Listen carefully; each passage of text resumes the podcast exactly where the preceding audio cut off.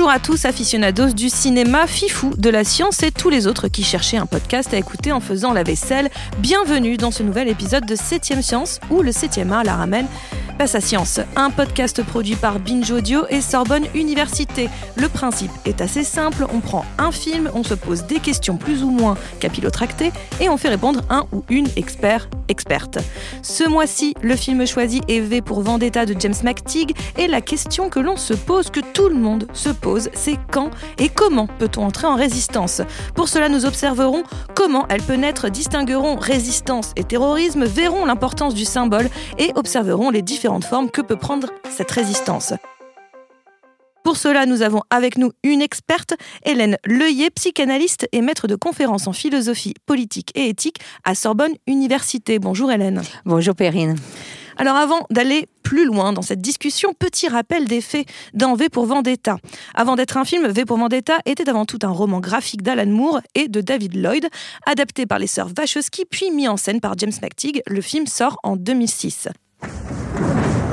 Savez-vous pourquoi vous êtes ici, Evie Hammond? Vous êtes officiellement accusé de trahison, de terrorisme et de sédition. La peine encourue est la mort devant un peloton d'exécution. Il vous reste une seule chance de sauver votre vie. Révélez-nous l'identité ou la cachette du surnommé V. Est-ce que je me suis bien fait comprendre? Oui. Êtes-vous prête à coopérer? Non. Nous sommes dans le Londres dystopique de 2038 où, suite à une série d'attentats et une guerre notamment bactériologique, un parti fasciste a pris le pouvoir dans le pays. Une dictature est alors mise en place avec toute la panoplie du genre, une milice violente et intouchable, un contrôle total des médias et le bannissement, voire l'exécution de toute ou une partie en tout cas de la population qui ne rentrerait pas dans les clous du système. Déjà, le tableau n'est pas super lumineux et le soir du 4 novembre, un homme masqué surnommé V sauve la jeune Evie Hammond des griffes de la milice et l'emmène sur un toit pour lui permettre d'assister à sa spectaculaire destruction d'un monument londonien avant de lancer dès le lendemain un appel à la population à se soulever un an plus tard et de menacer le pouvoir en place. Cheveux rasés pour Nathalie Portman, masque permanent pour Hugo Weaving et rouge de la mort pour tout le monde, c'est le programme de V pour Vendetta. Vous avez vu le film Hélène et qu'est-ce que vous en avez pensé? Quand je l'ai vu pour la première fois, j'ai d'abord été frappée par un effet, c'est que ce qui vient du roman graphique est terrorisant dans les premières images. Et qu'ensuite, la terreur se dégonfle. Et ça, je pense qu'on a déjà un grand message du film. C'est d'ailleurs dans la bouche d'un des personnages, ce n'est pas le peuple qui doit avoir peur du gouvernement, c'est le gouvernement qui doit craindre le peuple.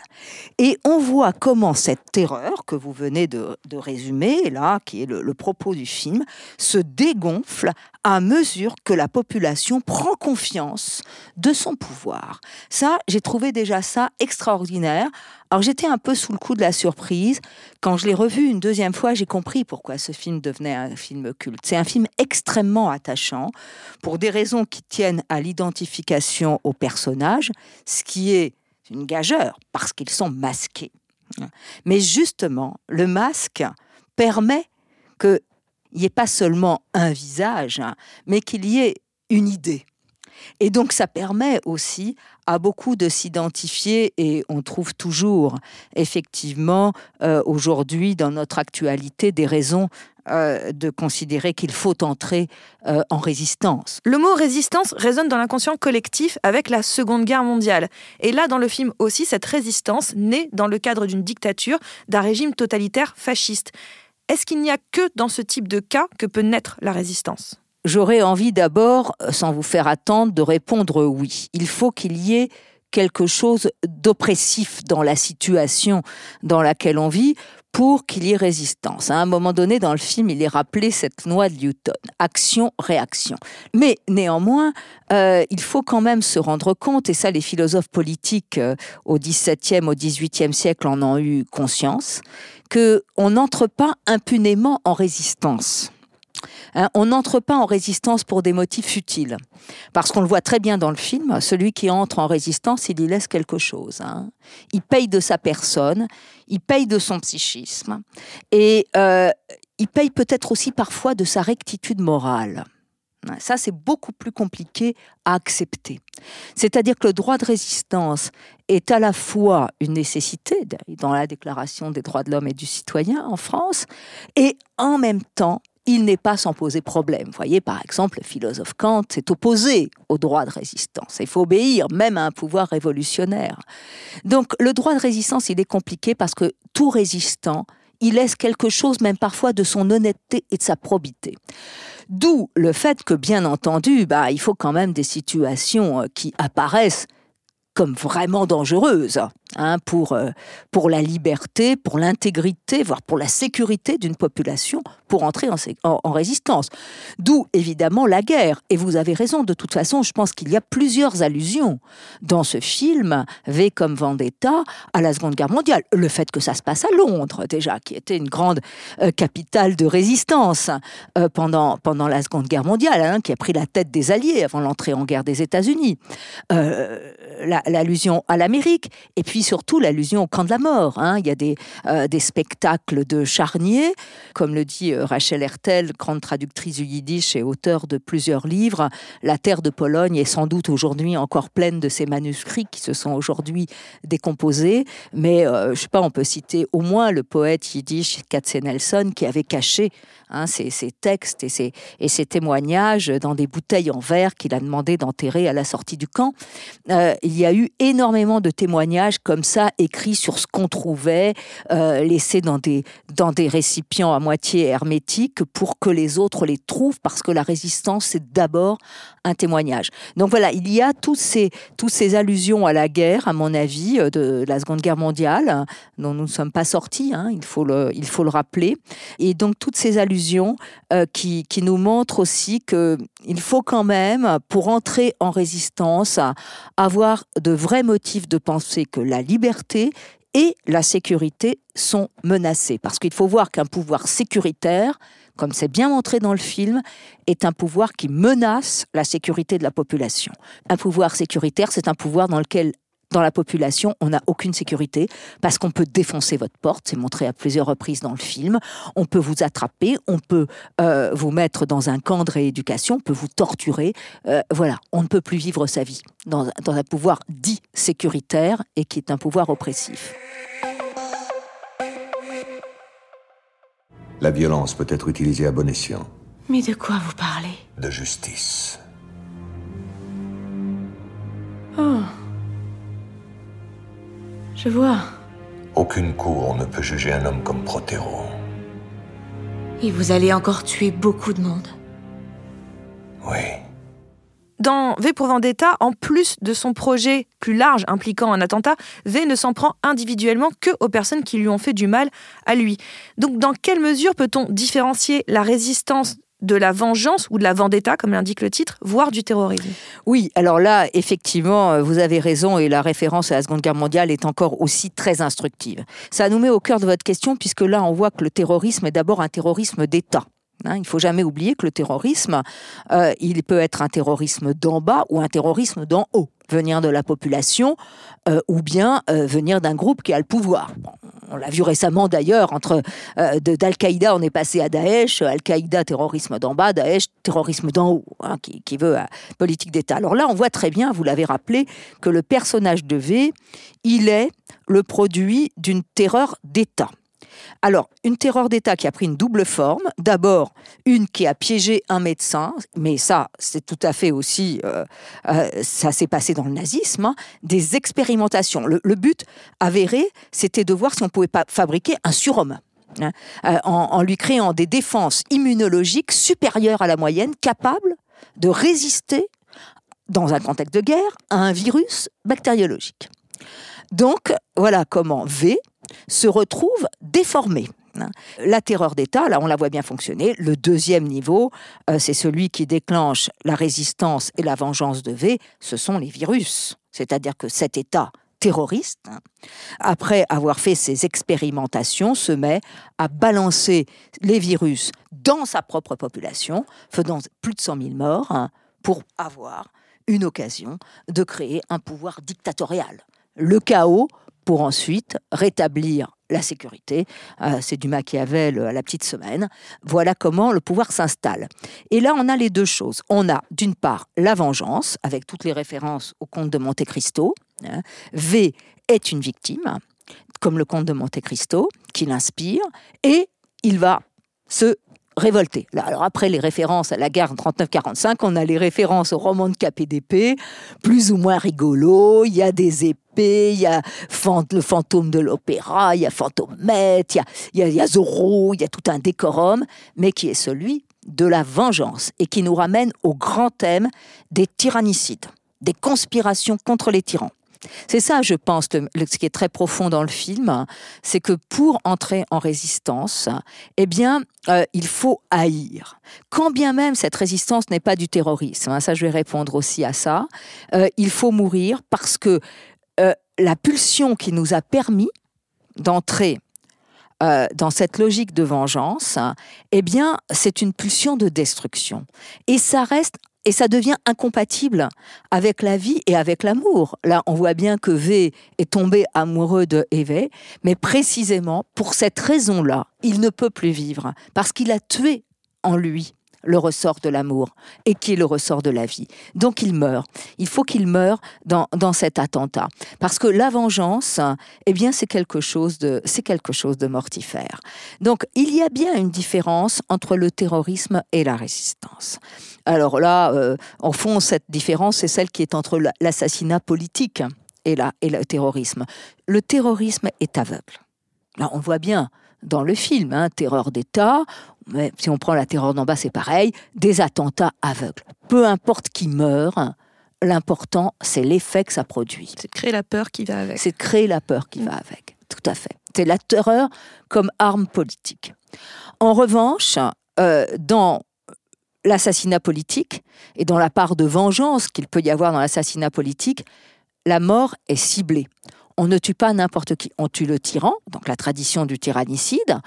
On tue euh, ceux qui sont impliqués dans la politique. V cible, cible ceux qui ont été à l'origine des expérimentations euh, transhumanistes, on dirait aujourd'hui, pour transformer l'homme, et euh, de virus qui a été balancé sur trois, euh, une école, euh, un site d'assainissement, enfin sur trois lieux stratégiques où on savait qu'il y aurait beaucoup de morts, une station de métro.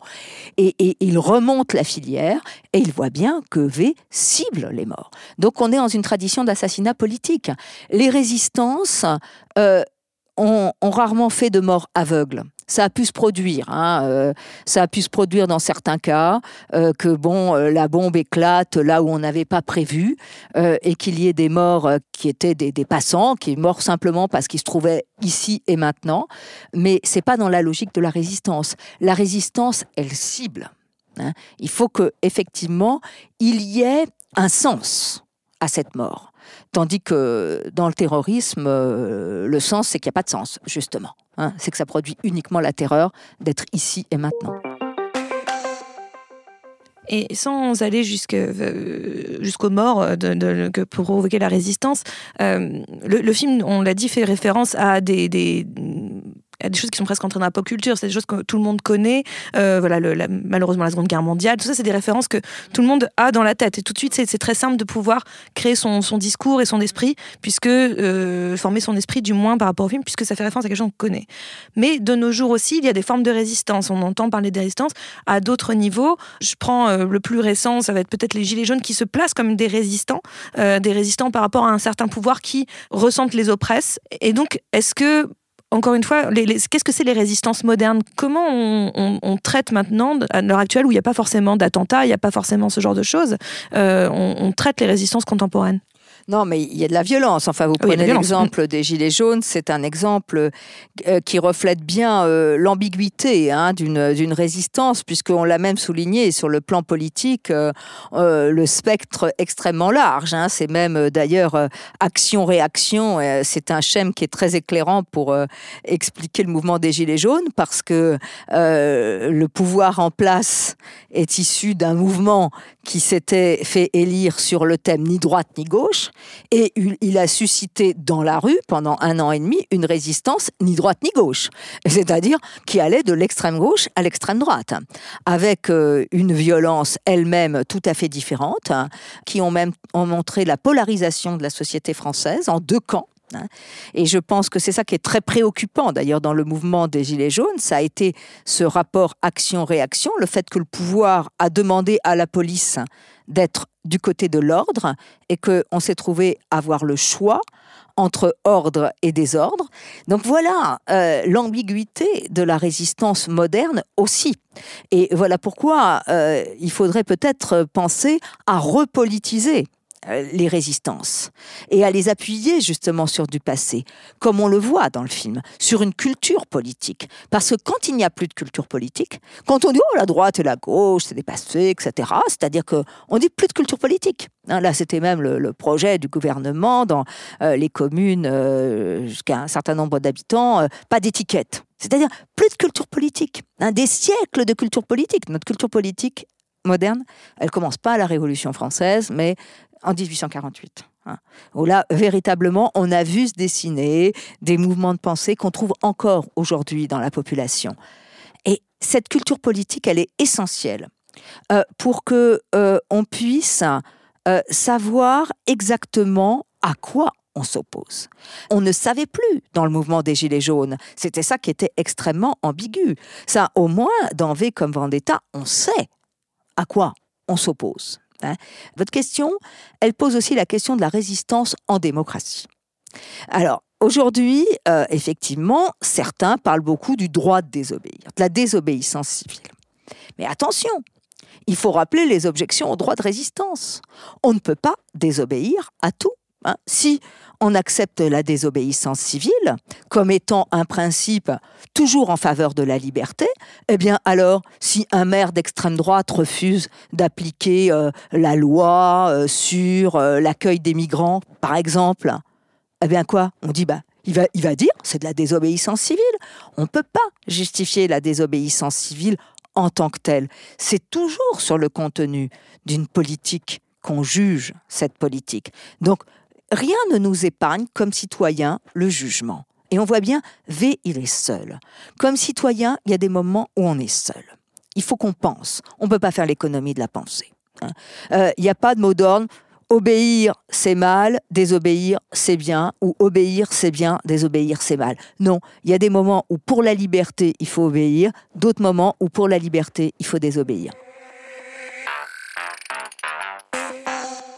Le bâtiment est un symbole, tout comme le fait de le détruire. C'est le peuple qui valorise les symboles. Isoler un symbole est dénué de sens, mais soutenu par toute une foule, le fait de détruire un édifice peut changer le monde. Et je reviens sur l'importance du symbole. On, on parlait des gilets jaunes. Bah, le gilet jaune lui-même est devenu un symbole. Là, dans le film, le masque est un symbole. Et toutes les forme de, résistance ont cette importance du symbole qui rassemble en fait. Donc comment ils naissent ces symboles et comment on les choisit en fait? À quel moment euh, un masque, une personne, un, peut-être un, tag, j'en sais rien, euh, un signe devient un symbole? Qu'est-ce qu'il signifie et comment on choisit ce symbole? Oui, alors euh, c'est toujours intéressant. D'abord, euh, il n'est pas euh, l'objet, je pense, d'une volonté délibérée. il faut qu'il marche. Il y a quelque chose qui prend. Alors là, on voit très bien que dans le contexte de l'Angleterre, le masque de Guy Fawkes a pu être investi et parler à la population en raison de la traditionnelle opposition entre les catholiques et les non-catholiques. Euh, les, protestants et le, pouvoir euh, anglican. Euh, là, Guy Fawkes, hein, c'est un catholique persécuté. Les catholiques ont été persécutés dans, dans l'histoire d'Angleterre. voilà, là, dans le contexte de la Grande-Bretagne, ça parle tout de suite.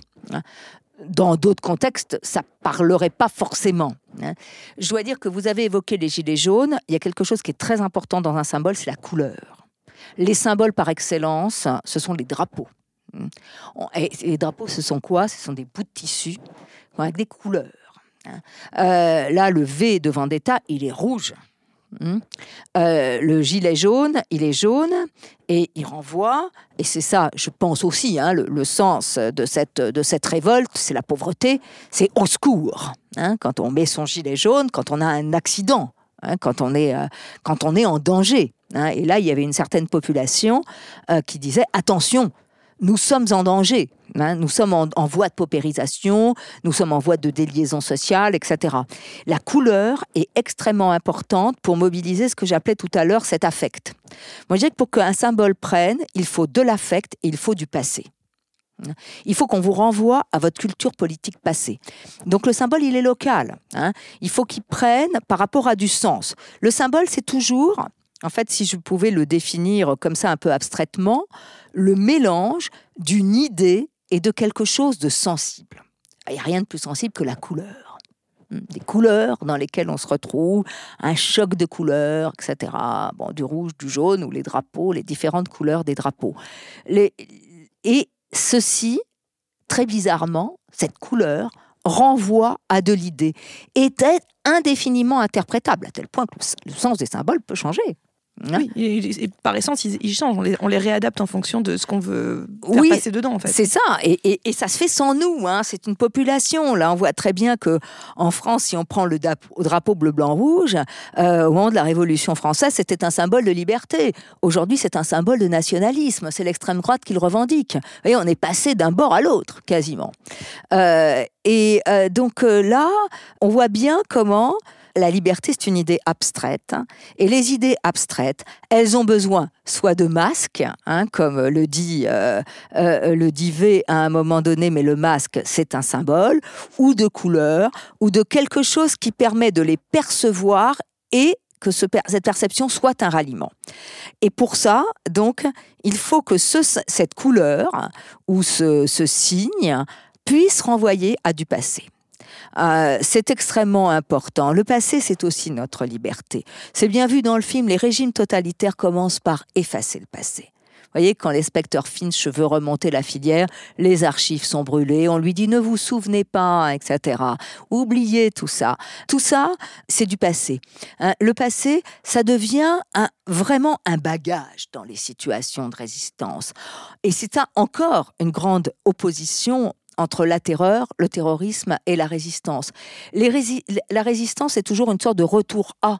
Il y a toujours quelque chose de, restaurateur. Dans, la résistance, bizarrement pas conservateur. Vous voyez dans le film, Yvet, euh, à un moment donné, on lui, on, lui fait des toasts au beurre.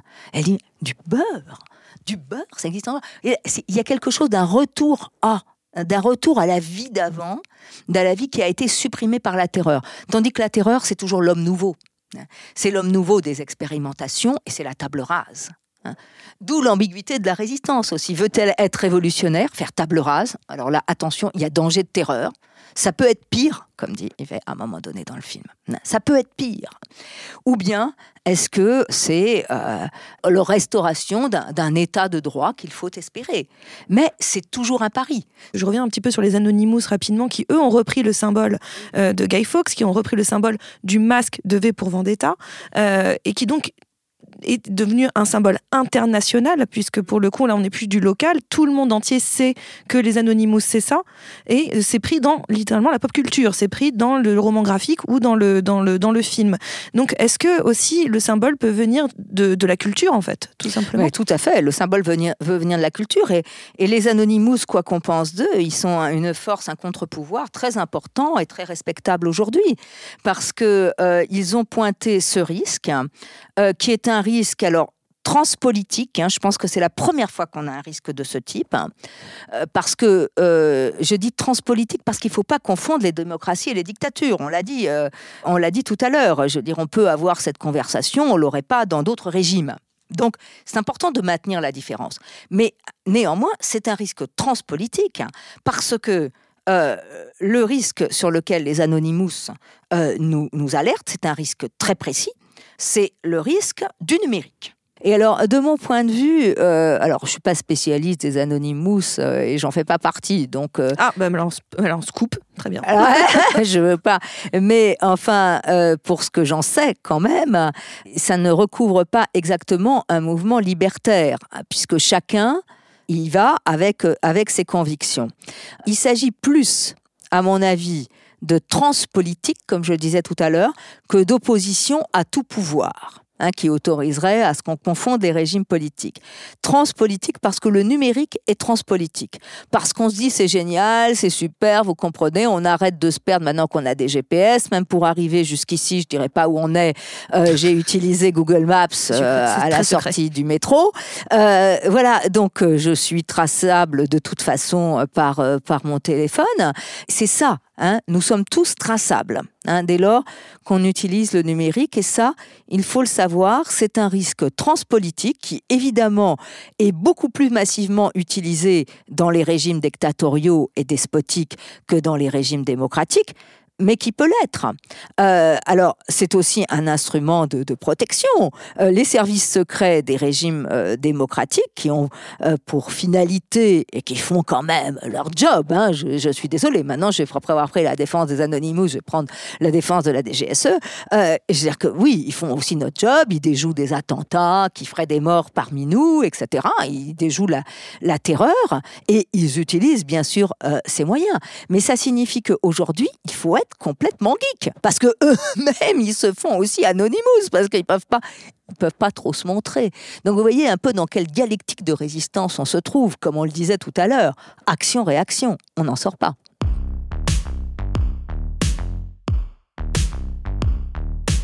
Bon, bah je crois désormais que vous avez la bonne recette pour lancer votre propre résistance.